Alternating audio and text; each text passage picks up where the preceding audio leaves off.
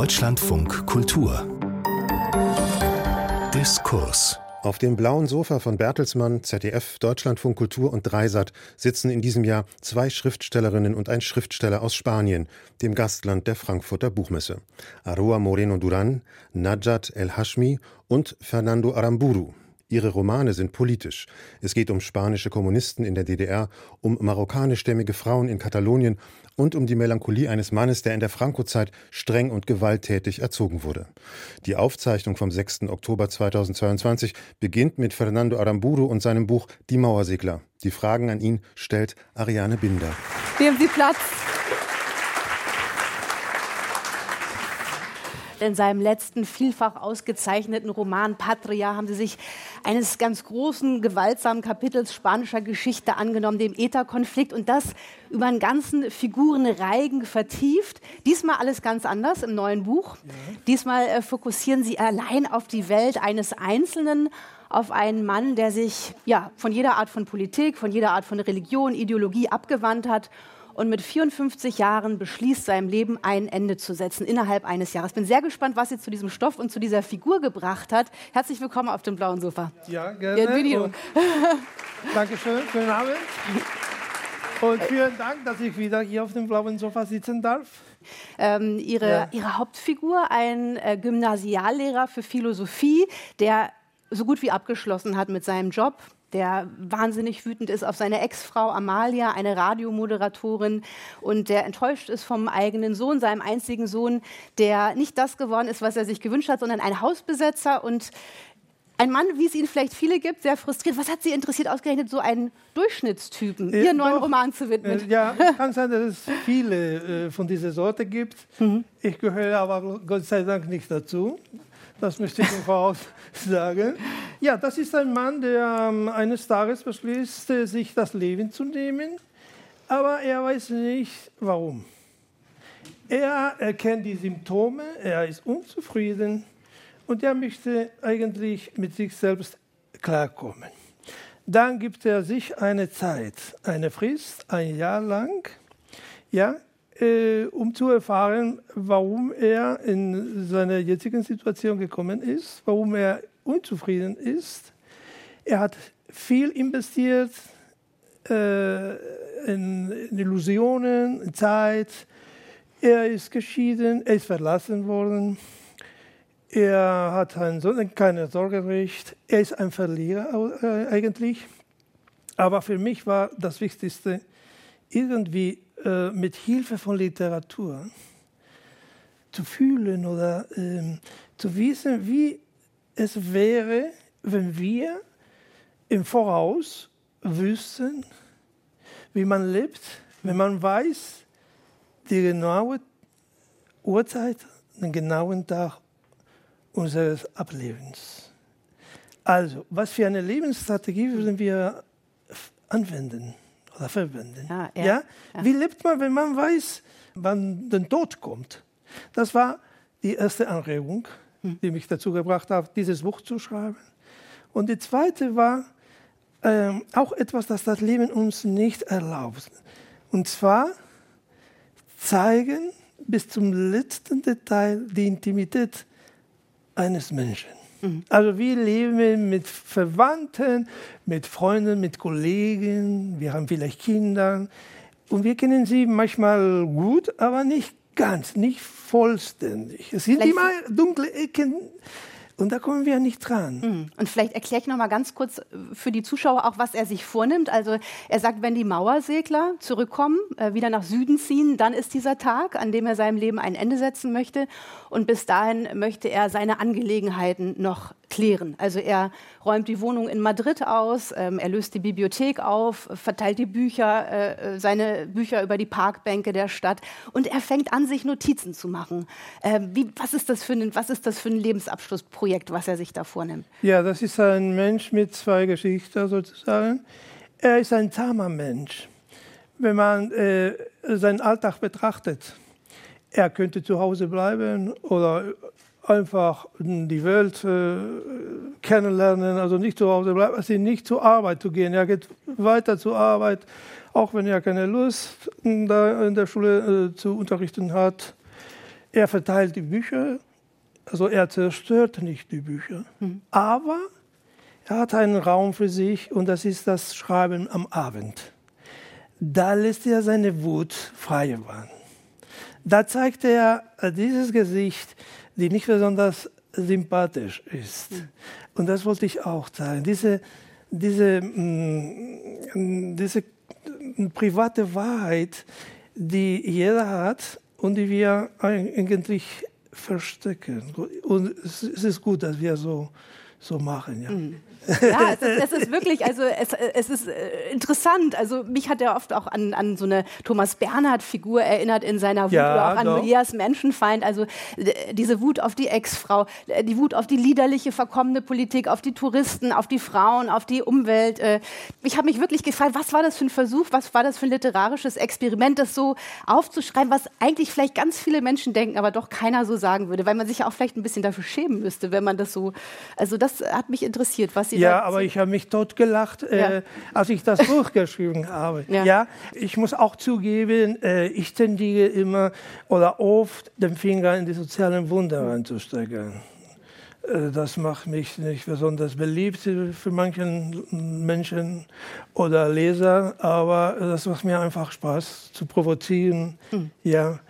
Und äh, ich glaube, es ist auch viel Humor in diesem Buch. Und eines wollte ich von Anfang an, dass dieser Mann keine böse Tat begeht mhm. im ganzen Buch. Das tut er nicht. Er, er denkt an das Böse, aber er setzt das Böse nicht in, in die Tat um. Aber Sie entlarven ihn ja schon sehr genüsslich. Also äh, Toni sagt, er ist lebensmüde, aber wie wir ihn kennenlernen, ist er doch eigentlich vor allem wütend oder auch vielleicht drachsüchtig. Er sagt, er ist äh, gebildeter Philosoph. Er erzählt immer wieder von seinen Notizen, die er sich sein Leben lang gemacht hat, zum Beispiel auch zum Thema Selbstmord, verschiedene Philosophen, die er ja. ähm, zitiert. Äh, gleichzeitig lässt er sich aber allein nur von Äußerlichkeiten lenken. Also wir erfahren, dass er die Ehe zu seiner Frau Amalia nur eingegangen ist, weil sie so bildschön ist und eine Jugendliebe, die dann wieder in Erscheinung tritt, Agueda, die alles für ihn tun würde, ihn auch vom Selbstmord abhalten würde, die mag er aber gar nicht, weil er sie hässlich findet und schlecht gekleidet. Also man hat den Eindruck, dass sie ihn fast genüsslich überführen, also seiner Oberflächlichkeit oder auch seines Selbstmitleids. Ist das so? Ja, aber Vorsicht mit der Oberflächlichkeit, weil es, ist, es kann sein, dass es auch nicht so ist. Mhm. Äh, wichtig war und deswegen schätze ich ihn sehr nicht nur als Romanfigur, weil als Romanfigur ist der Mann sehr produktiv, sondern weil er im ganzen Roman, auch wenn äh, er uns so pessimistisch äh, vorkommt, nie auf keine Zeile dem Nihilismus verfällt. Mhm. Das ist sein Kampf. Er äh, möchte nicht weiterleben, er weiß aber nicht warum. Mhm. Er gibt, sie, gibt, sie, gibt sich eine Zeit, vielleicht mit der versteckten Hoffnung, dass er irgendwann mal einen Grund findet, weiterzuleben. Mhm. Ich darf das Ende Roman, des Romans nicht verraten, sonst wird mein Verlehrer sauer und das will ich auch nicht. Und am Ende gewinnt auch das Leben. Also mhm. er schafft nicht einmal, Oder auch nicht. was Man er am Anfang behauptet hat, umzusetzen. Ja. In den Notizen erfahren wir nicht nur von seiner gescheiterten Ehe, wir erfahren nicht nur von dem verkorksten Verhältnis zu dem einzigen Sohn Nikita, auch wie er aufgewachsen ist. Also ähm, wir lesen vom Vater, der ihn mit unerbittlicher Härte erzogen hat, ihn und den Bruder Raul, äh, von der Mutter, die äh, unter diesem Vater gelitten hat, unter seinen Seitensprüngen, unter den Ohrfeigen. Was erklärt das für Sie, warum dieser Toni so geworden ist, wie er ist? Wahrscheinlich wegen seiner er ähm, Erziehung in ja. der Franco-Zeit. Und äh, ich habe das Gleiche auch erlebt. Wir wurden nicht mit bösen Absicht, aber wir wurden mit Gewalt erzogen. Ohrfeigen in der Schule waren gang und gäbe. Ja, es musste alles so geradlinig, aber äh, er will das nicht so äh, weitertreiben. Und das ist ihm wahrscheinlich nicht gelungen. Also, er hat versucht, einen anderen Mensch zu werden, ein Mensch mit äh, demokratischen Werten. Und trotzdem stellte er fest, Mensch, ich bin ein Verlierer. Hm. Ja? Ich, ich finde es ja auch interessant, dass man so ein bisschen ihn so sieht, auch als Produkt dieser Geschichte tatsächlich, weil man, man, liest in den Notizen nochmal, also er versucht zu ergründen, was sein Vater zu einem überzeugten Kommunisten erst gemacht hat, dann zu ja. einem enttäuschten äh, Kommunisten. Wir erfahren von dem Großvater, der für Franco gekämpft hat im Spanischen Bürgerkrieg. Und man fragt sich, ist er deshalb so unpolitisch, weil er eigentlich an nichts mehr glauben kann, weil das so schon alles zerschreddert wurde äh, in seiner Geschichte, dass er so ein unpolitischer Mensch geworden ist. Äh, macht ihr das auch zu einem besonders typischen Zeitgenossen da, dass er nichts das hat, was ihn überzeugt oder wofür es sich zu kämpfen also lohnt? Es kann sein, dass es ja. eine Menge äh, männliche Bürger von seinem Alltag gibt, aber mhm. dass eine Romanfigur Vorbild wird oder ein Prototyp, mhm. das ist schlecht für einen Roman. Ja. Also es ist viel besser, dass die, die äh, Romanfiguren einzeln sind, also nicht zu einer Kategorie gehören. Ja, also nicht, er, er, er, sprengt die auf, er ist auch nicht politisch nee, nee. korrekt oder, oder kein Vorbild. Nein, der muss ja. unbedingt individuell sein, sonst klappt es bei einem Roman nie. Nie. Also Sie sind da provokant, finde ich auch. Also in dem, wie Sie ihn beschreiben, ja. es gibt so in diesen Notizen Aus Versehen. auch gibt es tatsächlich, finde ich, also Bekenntnisse, die sind schon auch abstoßend. Also wir, äh, eine, es gibt eine Passage, da erzählt dieser Toni fast schon stolz, wie er eine Vaterschaftsklage gegen seinen Sohn abschmettert in der Schule, weil er dem Vater des schwangeren Mädchens beweisen kann, dass die Tochter eigentlich immer Gruppensex hatte. Da ist man schon so. Äh. Oder es gibt eine Passage, wo er sein erstes äh, sexuelles Mal beschreibt. Das hat er mit einem psychisch kranken Mädchen, die von ihrem Bruder ja. verkauft wird, dazu. Es geht schon an die Grenzen. Ich habe mich gefragt, wie haben Sie zu einer äh, Haltung gefunden? Zu dieser Figur als Autor? Ja, also wie gesagt, ich arbeite nicht mit Menschen, sondern mit Wörtern. Ja, natürlich muss ich eine Illusion da aufbauen, mhm. so dass äh, die Leser oder Leserinnen glauben, dass die, sie auf, dem, auf den Händen nicht ein Objekt namens Buch haben, sondern eine wahre Geschichte. Mhm. Ja? Und dazu äh, verfüge ich nur um, über Wörter. Aber es ist nicht so, mit Ausnahmen von Gelächter, die mir manchmal so aufkommen, nicht so, dass ich äh, da weine oder mich be äh, besonders Eindrücke habe während der Arbeit. Mhm. Das nicht. Aber ich bin auch nicht so unschuldig. Ich weiß, welche Effekte manchmal manche äh, Seiten haben können. Das schon. Und apropos die Episode, wo Toni seine erste sexuelle Erfahrung erzählt. Ich wollte, dass er auch nicht so ohne Schuld da ist. Hm. Das war mir wichtig. Er hat auch mitgemacht. Ja. Und von daher hat er auch seinen Teil Schuld. Vielleicht müssen wir an der Stelle wirklich über den Tonfall des Romans mal sprechen. Der ist an vielen Stellen ernst, an sehr vielen Stellen ironisch, weil er sehr ironisch auch schreibt und oft sehr unterschwellig komisch. Wie haben Sie zu dem Sound gefunden, also zu dieser Sprache? Es sind ja tatsächlich 830 Seiten und es ist äh, ja so eine Kunstsprache. Man schreibt sich da so rein, man denkt sich da so rein. Wie, war das sofort da oder wie lange haben Sie da überlegt, wie könnte dieser Mensch sprechen? Was ist das? Doch, das war schon von Anfang an da, weil ich das mit Absicht beschlossen habe. Also ich denke, jedes Buch, jeder Roman hatte eine gewisse Musik, eine, eine Textpersönlichkeit, einen Ton. Hm. Und es ist besser, wenn man den Ton schon früh genug findet. Und das gehört auch zu meinen ersten Entscheidungen, bevor ich schon mit der Arbeit beginne. Wer will mir die Geschichte erzählen? Äh, aus welchem Sichtpunkt, welche Sprache werde ich benutzen und welche Musik, welche Textmusik da sein wird. Das ist ganz wichtig. Mhm. Es geht nicht nur darum, dass man eine Geschichte erzählt, das kann auch ein Journalist, ein Geschichtsschreiber machen. Nein, wir müssen irgendwie das Herzlein der, der Leser, Leserinnen berühren. Interessanterweise rührend, haben Sie mein Herz am meisten gerührt in den Passagen, wo Toni diese Ironie verlässt und wirklich aufrichtig mit Wärme und Liebe schreibt. Und das ist wiederum auch sehr komisch. Es sind die beiden Abschiedsbriefe, einen an seinen Hund Pepper, dem er sehr nahe äh, ist, und der, und die andere, der andere Brief äh, richtet sich an seine Sexpuppe Tina, mit der er seit vielen Jahren zusammenlebt, die er von seinem äh, Freund Humpel bekommen hat. Das ist wirklich so schräg. Wie oft mussten Sie da laut lachen beim Schreiben? Oft. Oft. Ja. ja. Äh, ich äh, wohne nicht alleine. Und äh, da hat man mich schon oft gefragt, was ist los da? Ja, ja. ja äh, ich bin nicht aus Eisen und Stein und ich, ich lache gerne, ja. Und äh, Humor ist für mich was Natürliches, auch im Alltag, ne, außerhalb der Literatur. Eigentlich muss ich mich bremsen, sonst würde ich nur Komödien schreiben. Ja? Mhm. Manchmal verbiete ich mir den Humor, zum Beispiel, wenn ich über Terroropfer schreibe. Da hat Humor nichts zu tun oder ganz wenig. Das schon. Es Aber in deiner Geschichte, so wie diese hier von dem Mauersegler, ja, da habe ich ja richtig äh, äh, die, Gelegenheit, also die Gelegenheit ausgenutzt. Ja. ja dass dieser, also die, die, dieses Motiv in eine Puppe verliebt sein, das ist ja auch ein, schon altes literarisches Motiv, kennen wir ja schon seit E.T.H. Hoffmann, Sandmann, der wahnsinnig ja. wird über seine Liebe zu einer Puppe.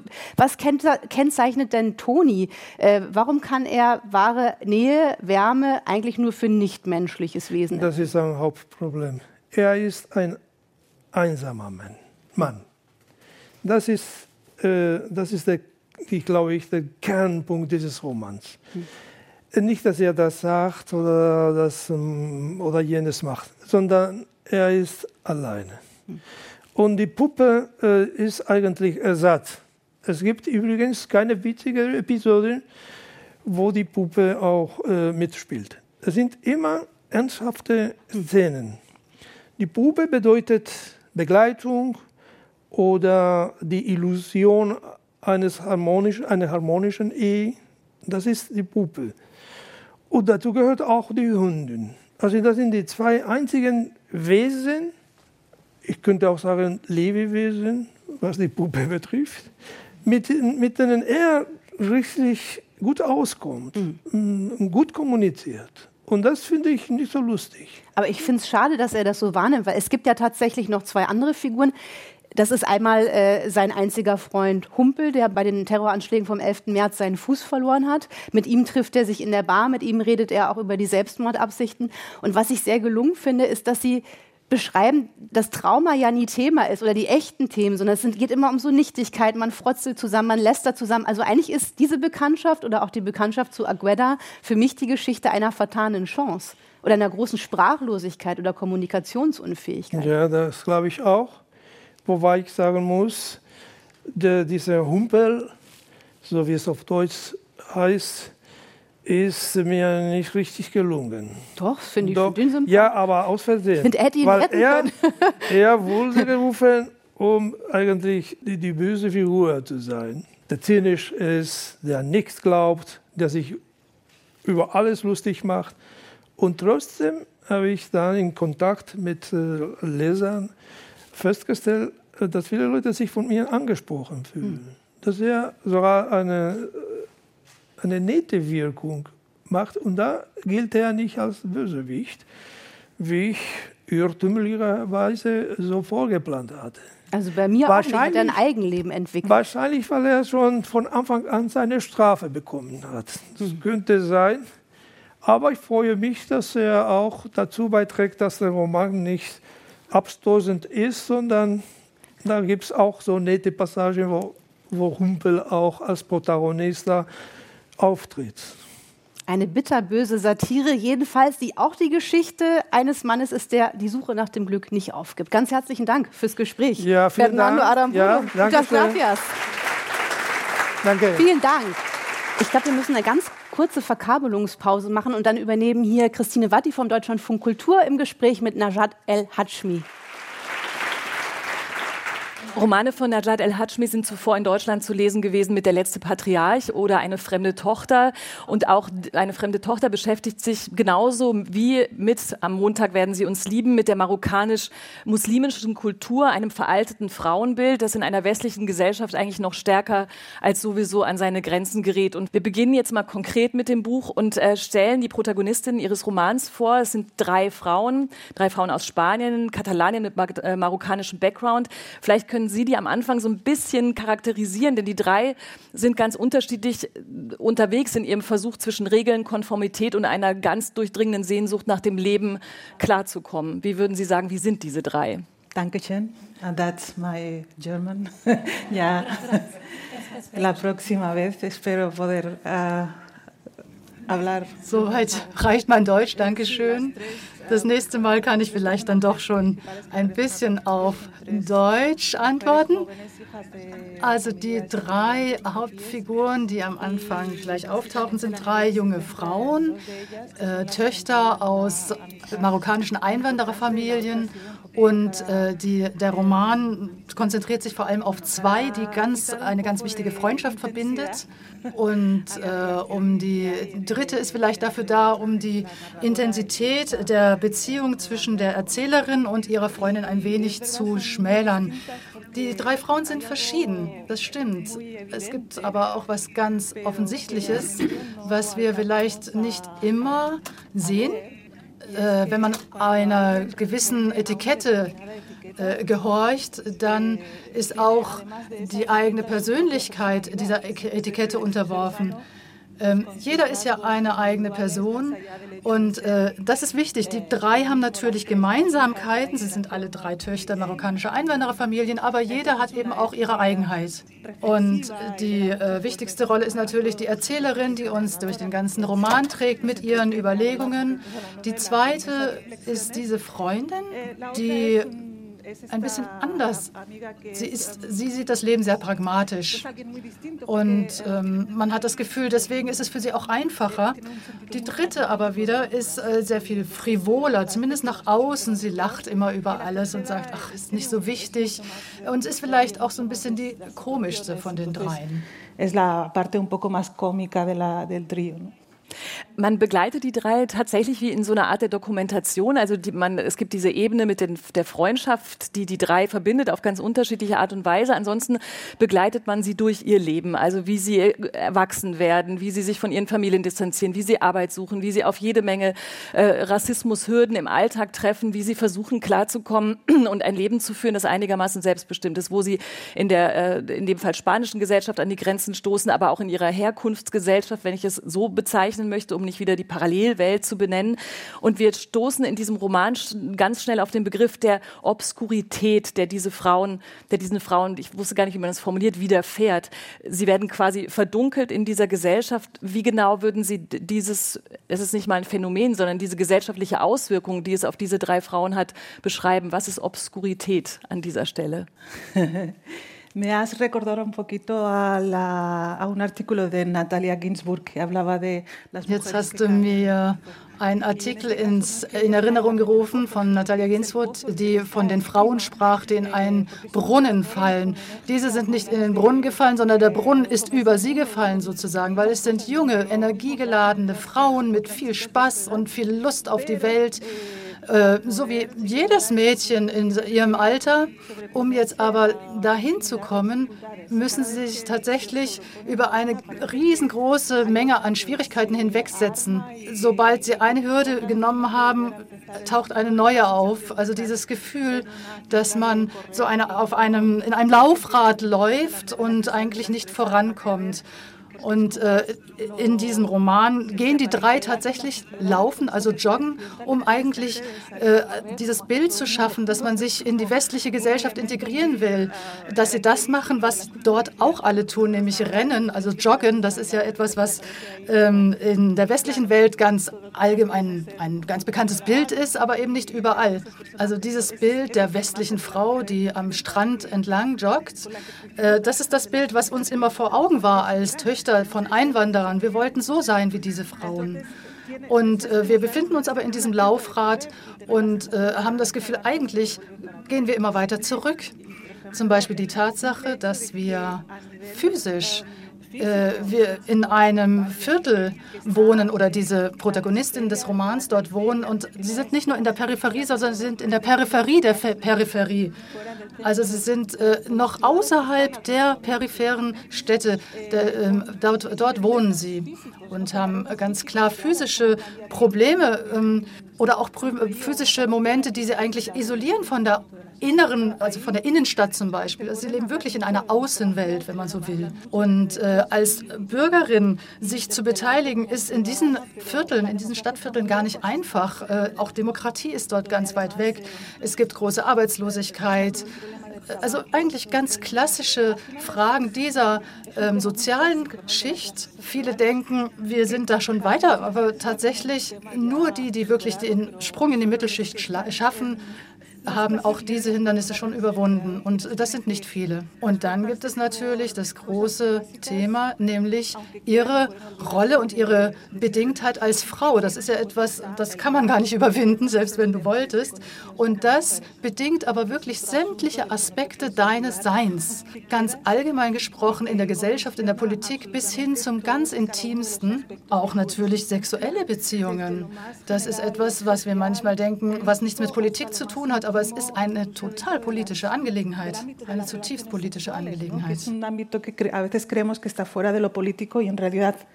Es un asunto tremendamente político. Also der Blick geht nicht nur aus der äh, Sicht der Einwandererfamilien in Bezug auf die äh, spanische, katalanische Gesellschaft, sondern so ihr Blick geht in beide Richtungen. Also diese Verdunklung, die ich gerade angesprochen habe oder wie Sie es beschrieben haben, der Brunnen, der über diese Frauen drüber gestülpt wird, der passiert ja von beiden Seiten. Also einerseits ist es auch eine deutlich rauszulesende Kritik an, die, an, der, äh, an der traditionellen Lebensweise der marokkanisch-muslimischen Familien in diesem Fall und gleichzeitig aber auch natürlich der Mehrheit Mehrheitsgesellschaft, die wiederum auch diese Frauen unsichtbar macht. So dass man das Gefühl hat, es gibt so ein Zitat, das hängt sich auf an der Situation, dass eine der drei darf am Schwimmunterricht nicht teilhaben und schafft sich dann aber die ganzen Kenntnisse über das Schwimmen in der Theorie drauf und kann alles aufschreiben und alles genau verstehen und erklären. Und da schreiben sie, das ist aber wie der Unterschied zwischen Leben, Lesen und Selbstleben. Und das ist äh, ziemlich äh, plakativ und deutlich natürlich an den dreien. dass es, es gibt quasi in, in alle Richtungen gibt es Grenzen und alle Richtungen sind dann so, dass sie sich zwar sehr anstrengen müssen, um all diese Hürden zu überwinden und gleichzeitig aber sind sie wie so dissoziiert, also sie nehmen nicht am Leben teil und zwar auf gar keiner der beiden Seiten. So habe ich das wahrgenommen. Sí, eh, yo crecí siempre con una, una cosa que me repetían, estás entre dos mundos. Ja, ich bin immer damit aufgewachsen, ähm, was man immer wieder gesagt hat, mir persönlich, nämlich du gehörst zwei Welten an, du stehst zwischen zwei Welten, aber das stimmt doch nicht. Niemand gehört zwei Welten an, sondern vielmehr ist man dann eigentlich in einem Niemandsland anstelle, anstatt zwischen zwei Welten.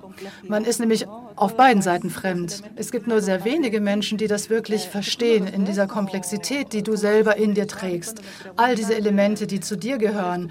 Du siehst sie nicht als verschieden. Wenn man mich fragt, hm, was ist denn jetzt dein marokkanischer Part oder was ist dein katalanischer Teil, dein spanischer, was weiß ich. Ich weiß nicht, wo das eine anfängt und das andere aufhört. Das ist doch alles ein Kontinuum für mich.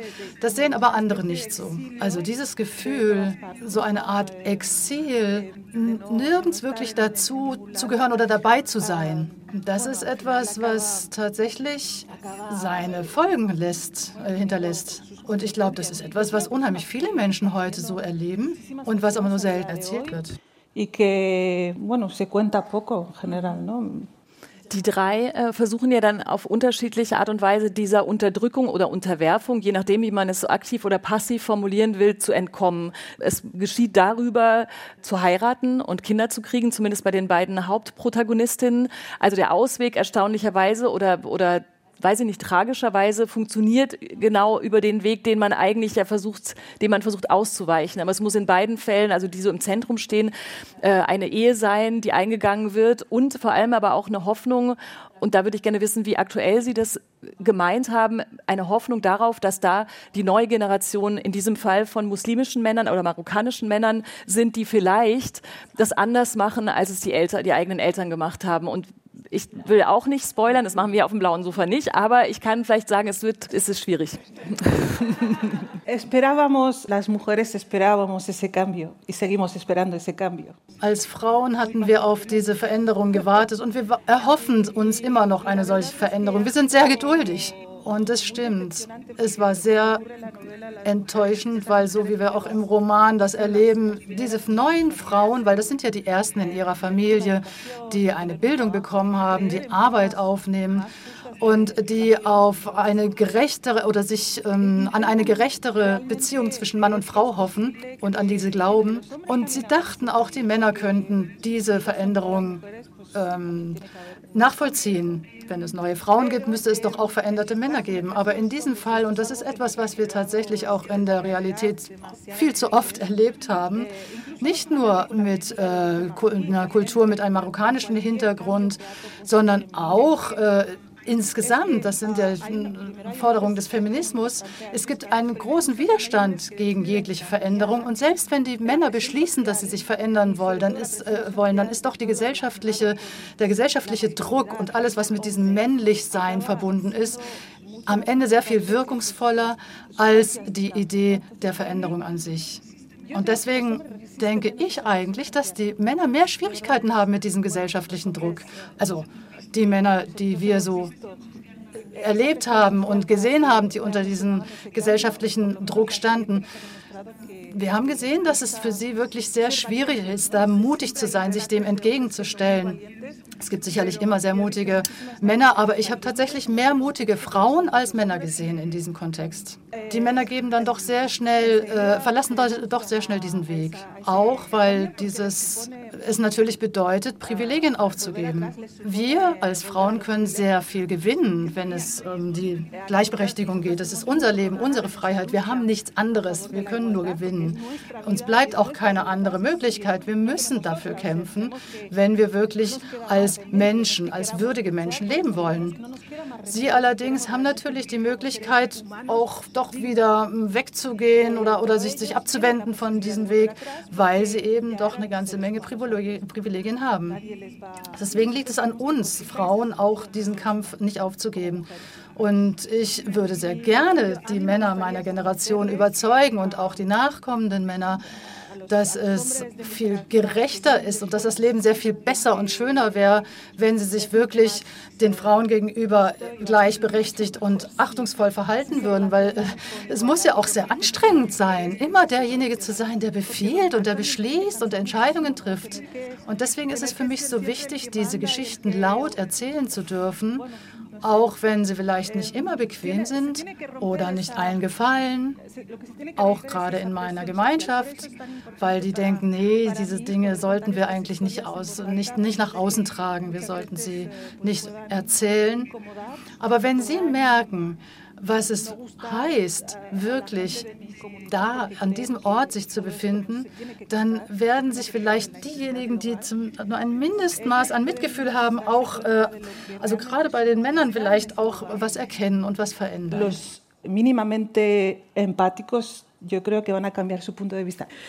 Das allein ist so ein großes Thema und auch natürlich in Deutschland. Und ich hätte noch 20 weitere Fragen, weil mich Ihre Position interessiert und vor allem auch, wie die wiederum aufgenommen wird. Wir müssen es so ein bisschen einmal zurückholen, noch, weil ich noch eine letzte Frage habe, also mit der Eindruck nicht entsteht, es geht quasi nur um den Blick auf die traditionellen migrantischen Familien und ihre Verhaltensweisen, sondern es gibt ja gleichzeitig auch den Blick der drei, die ja wiederum in der spanischen Gesellschaft sind. Und in der, in der wirklich ganz deutlichen Distanz leben. Also es gibt so eine, die, die Ich-Erzählerin studiert irgendwann, die fängt an zu schreiben und die hat dann zum Beispiel im Studium möglicherweise eine spanische oder katalanische Freundin. Aber es ist alles so ein bisschen, es ist so wie tatsächlich dieses, äh, diese zwei abgetrennten Welten. Und was sie vor allem aber erlebt, äh, dass sie dann irgendwann, als sie äh, Texte verfasst, auf Podien eingeladen wird und dann soll sie aber auf einmal die, sie, die sich vorher bitteschön integriert haben soll, soll dann auf einmal sagen, die soll den Bereich des Religion und Exotismus und all diese interessanten Dinge auf einmal erzählen und soll dann wieder nicht richtig dazugehören. Das finde ich ganz interessant, weil das ist natürlich das, was, wenn man viele Interviews führt und unterwegs ist, was man oft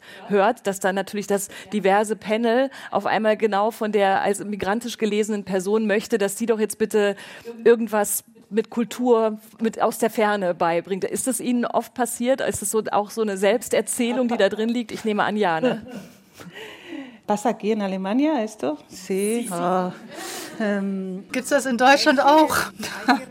Schade. Man muss immer wieder dagegen ankämpfen, dass man nicht immer zu dem wird, was man äh, von, was von einem erwartet wird. Es wird von dir erwartet, dass du äh, das Thema Farbe auf die Bühne bringst sozusagen. Und häufig war, hatte ich das Gefühl, ich war eigentlich nur an einer Stelle, um den, ein bisschen die Farbe beizugeben, also den Farbtupfer beizugeben. Oder man soll über Dinge reden, die sehr exotisch sind und äh, sehr weit weg und die dann sehr orientalisch und sehr hübsch zu, äh, soll man die dann beschreiben. Und wenn du das nicht machst, dann werden die Leute manchmal direkt verärgert. Ich kann mich zum Beispiel erinnern an eine Situation, als ich wenn ich Leute kennenlernte und denen sagte, ich komme aus Marokko, dann heißt es, ach, wie schön, Marokko, da war ich auch in Marrakesch und hier und da. Und ich habe gesagt, ich bin keine Touristin in Marokko, ich kenne diese Orte ehrlich gesagt gar nicht. Ich fahre immer nur ins Haus meiner Familie, weil ich habe, ich kenne das nicht. Ich habe nicht den Luxus, als Touristin unterwegs zu sein. Ja, aber die Gastfreundschaft ist doch so toll und das ist eine tolle Gastfreundschaft in Marokko. Äh, das finden sie alle toll, aber in Barcelona ist niemand gastfreundlich. Keiner äh, lädt dich nach Hause ein zum Tee oder zum Essen. Es ist wunderschön, die Gastfreundschaft in anderen Ländern, aber nicht bei uns zu Hause. Und diese Gastfreundschaft gibt es, denke ich, weil es eben Frauen gibt, die in ihre Häuser eingeschlossen sind und die immer bereit sein müssen, für jeglichen Besuch Essen auf den Tisch zu stellen.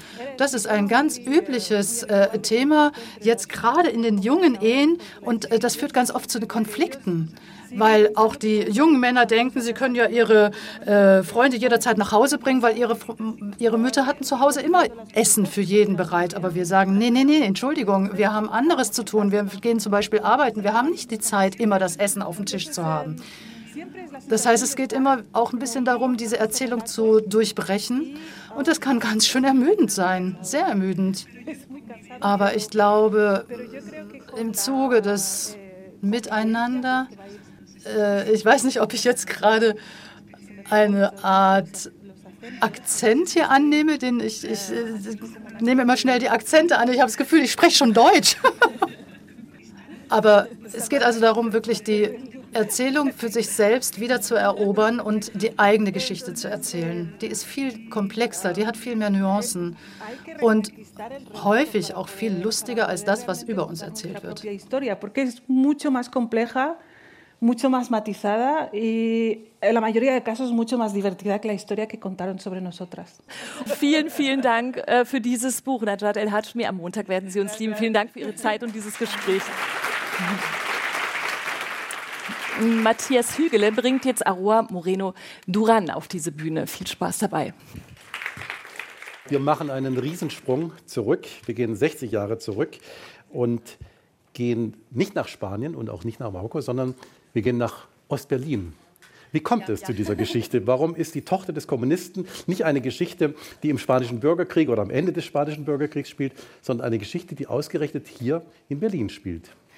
Bueno, hola, buenas tardes. Hoy la verdad es que es un día muy especial para mí porque he vuelto a Berlín después de seis años.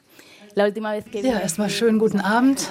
Das ist heute wirklich für mich ein ganz besonderer Tag, weil ich bin nach sechs Jahren zum ersten Mal wieder in Berlin. Das letzte Mal kam ich tatsächlich, um diesen Roman damals fertig zu machen, sozusagen mir die ganze, den Stadtplan nochmal anzugucken und zu sehen, dass alles stimmte. Ich kam damals mit meinem Sohn, sechs Monate alt, den trug ich im Huckepack und überall rum. Und jetzt ist er schon sechs Jahre alt. Also da ist viel passiert in der Zwischenzeit. Dieser Roman kommt eigentlich aus zwei Dingen. Das erste war, dass ich einmal nach Berlin gereist war und es mir eine sehr spannende Stadt schien, um sie literarisch zu begreifen begreifen. Ähm, Geschichte kann man selten so physisch erleben, wie wenn man durch diese Stadt läuft. Und dann habe ich mich gefragt, wie mache ich das mit einer Stimme, mit einer äh, mit einem Blickpunkt aus Spanien kann ich natürlich äh, aus Berlin, über Berlin sprechen, aber das ist irgendwie seltsam. Und deswegen etwas später äh, führte ich ein Interview mit Marcos Anna, ein Poet. Das ist der, der am längsten, der am längsten inhaftierte politische Gefangene des Frankismus gewesen. Und als äh, er dann rauskam, haben äh, die spanische kommunistische Partei hat ihn dann heimlich außer Landes gebracht und er hat verschiedene Länder des Ostblocks und des, der Sowjetunion äh, besucht. Und damals kam er dann in die DDR und sagte, da fand er, traf er auf eine Gruppe spanischer Exilierter in Dresden. Und als ich das dann wieder hörte, als ich zu Hause war und mir diese Aufzeichnung anhörte, wie, Moment mal, es gab Exil in der, RD, äh, in der DDR? Das hat mir ja noch nicht jemand erzählt. Also das hat mich plötzlich interessiert. Ich wusste, es gab Exil in Frankreich, in Russland, in lateinamerikanischen Ländern, Mexiko, Argentinien, aber in Ostdeutschland? Und dann begann ich erstmal im Internet zu gucken, was finde ich denn dazu. Und ich merkte, eigentlich fand ich gar nichts kein literarisches Werk, keine Quellen, keine historischen Quellen, keine akademischen Studien. Und dann dachte ich mir, Moment mal, gab es die denn gar nicht oder gab es sie doch? Es gab sie offensichtlich weder für Deutschland noch für Spanien. Und da dachte ich mir so, journalistisch gedacht, ne? Moment mal, ich versuche eine Geschichte zu finden. Eine Geschichte, die mit mir zu tun hat, weil ich mich an, äh, interessiere für Erinnerungsarbeit, äh, für mein Land, für die Geschichte, auch für Vertreibung von Menschen. Und außerdem konnte ich Berlin noch mit reinbringen in diese Geschichte. Das fand ich, also und eben aus spanischer Perspektive. Das hat mich daran gereizt. Ja, und ich glaube, Sie eröffnen uns tatsächlich den Zugang zu einer Geschichte, von denen wenige von uns überhaupt eine Ahnung hatten. Wir wussten, die DDR hat Kommunisten aus Chile in den 70er Jahren Asyl gegeben, später dann Freiheitskämpfern aus Angola und dem, dem, dem, und dem, dem afrikanischen Kontinent. Aber wir wussten nicht, dass bereits in den 50er Jahren spanische Kommunisten hier in die DDR gekommen sind. War das äh, reine Menschenliebe oder steckte dahinter ein politisches Kalkül? Bueno, eh, die Menschen kamen auf vielerlei Weise. Ich weiß von Fällen von Menschen, die zu Fuß erst mal nach Frankreich flohen aus Spanien, dann äh, im Zweiten äh, Weltkrieg nach Deutschland kamen und dann irgendwie überlebt haben und dann im kommunistischen Deutschland sozusagen wieder aufwachten. Es stimmt auch, dass die kommunistische Führung natürlich Leute rausgeholt hat aus dem spanischen Bürgerkrieg und in ihre Länder gebracht haben. Das, dieser Teil der Menschen in Dresden, diese kleine kleine Gruppe. Das waren viele Kader und, äh, der spanischen kommunistischen Partei, die eben äh, vor Franco geflohen waren. Um zu verstehen, warum spanische Kommunisten ihr Land verlassen mussten, muss man auch, glaube ich, etwas verstehen, was wäre denn mit ihnen passiert? Wie bedroht waren diese, diese Menschen in ihrem Land? Ich weiß, es gibt dieses berühmte Tal der Gefallenen ähm, äh, nordöstlich von Madrid, wo Hunderte von äh, spanischen Kommunisten zu Tode gekommen sind, weil sie dieses Monumentalarchitekturmonument errichten mussten. Wäre das ein Schicksal gewesen, das auch der Familie in ihrem Buch hätte drohen können? Sí, sin duda. O sea, mi, mi propio abuelo, ¿no? que, que Ohne jede Frage. Auch mein Großvater, der eigentlich gar kein besonders ideologischer Mensch war, oder kein besonders politischer Mensch, sondern eher auf dem Land gearbeitet hatte und aus einer Bauer, bäuerlichen Familie stammte. Da war es einfach so, da gab es einen Lastwagen, der fuhr in seinem Dorf vorbei und äh, er bestieg diesen La Lastwagen und damit war er dann Kommunist geworden. Ne? Und äh, tatsächlich im äh, Tal der Gefallenen, dieser Bau allein war ja schon etwas, wo sehr, sehr viele Menschen äh, ihr Leben verliefen, verli äh, verloren. Und äh, viele wurden verhaftet, viele mussten ins Exil. Es war immerhin eine 40 Jahre lange Diktatur mit sehr, sehr viel Repression, mit sehr viel äh, Morden, äh, mit sehr viel Inhaftierungen, Repression in jeder Hinsicht. Spanien hat hier immer noch in Sachen Erinnerungsbewältigung eine offene, äh, eine offene Wunde. Äh, die Transition war ja damals eine, mit der Idee verbunden, einfach ein Kapitel zu beschließen. Aber ich denke, es gibt immer noch viele Fragen, die wir stellen müssen. Es gibt immer noch viele ähm, Wiedergutmachungen, die geschehen muss für die Opfer. 500.000 Menschen gingen ins Exil und ich glaube, noch nichts allen wurde angemessen erinnert. Se llevó de España 500.000 personas, es mucho, ¿no? Y, y no sé si los hemos recogido a todos. Katja, die Protagonistin in ihrem Roman, der sich unglaublich toll liest, weil er ein, ein Lebensgefühl aufmacht, das wir, glaube ich, einfach nicht mehr kennen. Katja kommt nach Ostberlin in eine Stadt. Es ist kalt. Sie wohnt in einer kleinen, schäbigen Hinterhofwohnung und sie kommt aus diesem Sonnenland, ähm, das natürlich nicht nur ein Sonnenland ist. Ähm, sie, sie erzählen Katja aus einer interessanten Perspektive. Die Eltern sind überzeugte Kommunisten, Katja aber wächst in einem, in einem Limbus auf, in einer Zwischenwelt. Was macht diese Zwischenwelt mit ihr? Warum sieht sie Dinge anders, als ihre eigenen Eltern das sehen? bueno, de hecho ella nace ¿no? en, en, en Berlín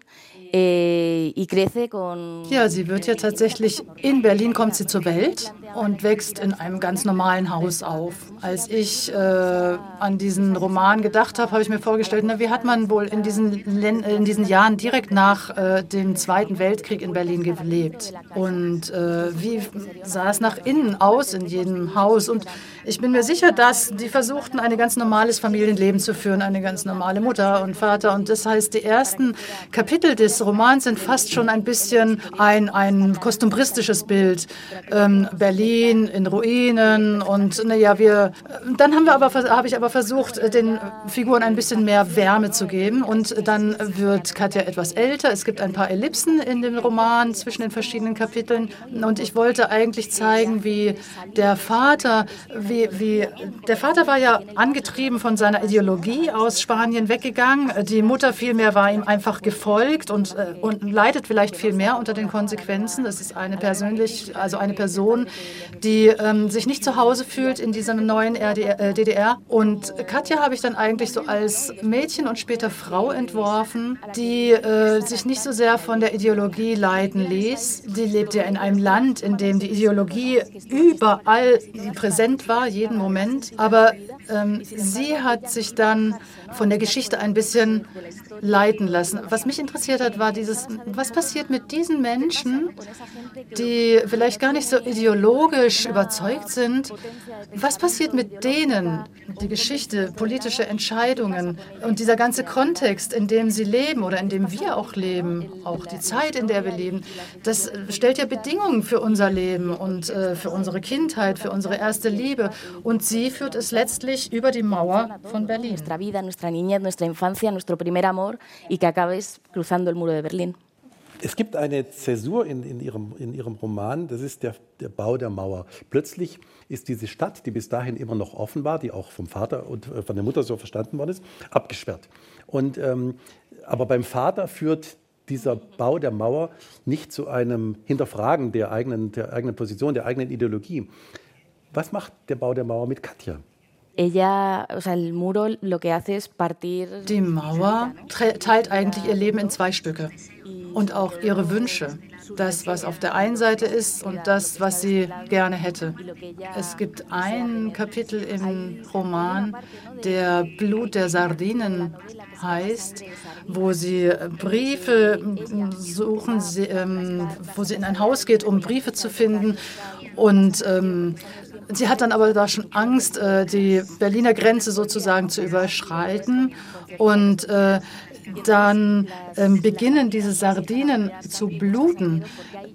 Das ist ein Kapitel, was ich erst später geschrieben habe, denn ich hatte das Glück, zwei Frauen kennenzulernen, die ich auch gerne nennen möchte, nämlich Mercedes Alvarez und Nuria Quevedo.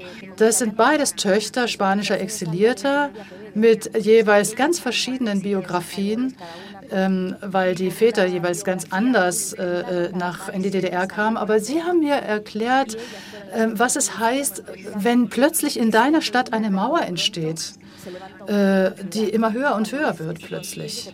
Und wie man später weiterlebt mit einer Mauer. Ich habe mir das so vorgestellt, dass das etwas ganz Präsentes war im Alltag.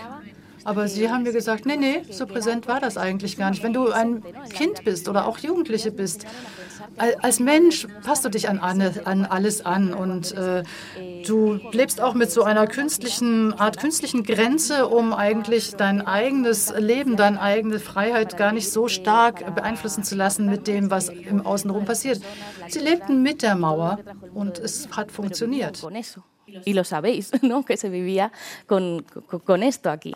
Und trotzdem ist Katja immer ein bisschen fremd in diesem Land. Sie ist auch später fremd, in ihrem, nicht in ihrem Leben, aber in, in, in der Situation, in, in der sie lebt. Ist dieses Fremdsein, das von Ihnen so ganz plastisch geschildert wird, eine Voraussetzung auch für eine Schriftstellerin? Muss man sich ein bisschen fremd fühlen, um den eigenen Blick schärfen zu können?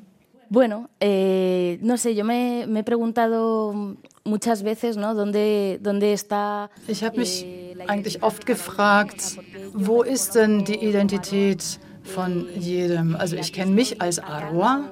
Wohin gehe ich, wenn mein Leben einfach so völlig äh, auseinandergerät? wenn die Dinge auseinandergeraten, dann versucht man, glaube ich, immer so eine, auf eine Art frühere Identität zurückzugreifen. Und ich glaube, das Leben schafft uns Identitäten an verschiedenen Orten.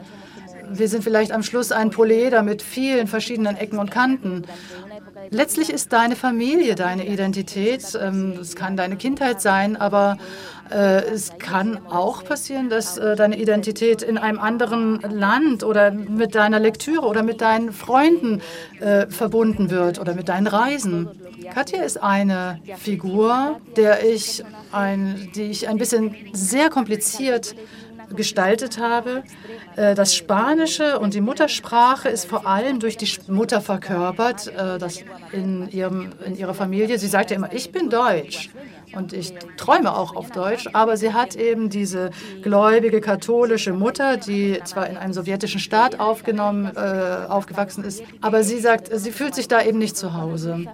Sie wird auch immer die Spanierin genannt. Als Schriftstellerin denke ich, dass diese Suche nach der Identität einer Figur, das Wissen, wer sie ist, vielleicht die Geschichte der Literatur an sich ausmacht. Es gibt an einer Stelle in Ihrem Roman den einen Satz, der ein bisschen diesen Zwiespalt verkörpert. An, weil Katja sagt, in dieser Nacht träumte sie in der Sprache ihrer Mama. Ähm, ist das der Zwiespalt, von dem Sie reden, dass sie nur träumen kann, aber Leben ist irgendwo anders? Puede ser, ¿no? Eh, no sé, eh, hay un verso por ahí, ¿no? Que dice que, que la patria. Ja, vielleicht. Es gibt ja einen Spruch, dass äh, die Heimat immer die Sprache ist, in der du träumst. Als Katja dann in der Sprache ihrer Mutter träumt, äh, erkennt sie vielleicht auch einfach diese mütterliche Heimat an. Spanien interessiert sie nicht, weder geschichtlich noch irgendwie sonst und auch nicht später. Aber es ist eben doch irgendwie dieser Ort, wohin man zurückkehrt. Also vielleicht so ein bisschen in den Uterus, also in den in die Gebärmütter zurückkehren. Und das ist vielleicht was ganz Spannendes. Als ich das letzte Mal in Berlin war und da lebte ich bei meiner Schwester, da habe ich angefangen, Deutsch zu reden. Und ich bin total erschrocken und habe gedacht, hey, die Tochter, meine, meine Schwester fing an, im Schlaf Deutsch zu reden. Das war's. Und ich sagte, sag mal, bist du jetzt gar nicht mehr bei uns? Gehörst du nicht mehr zu uns?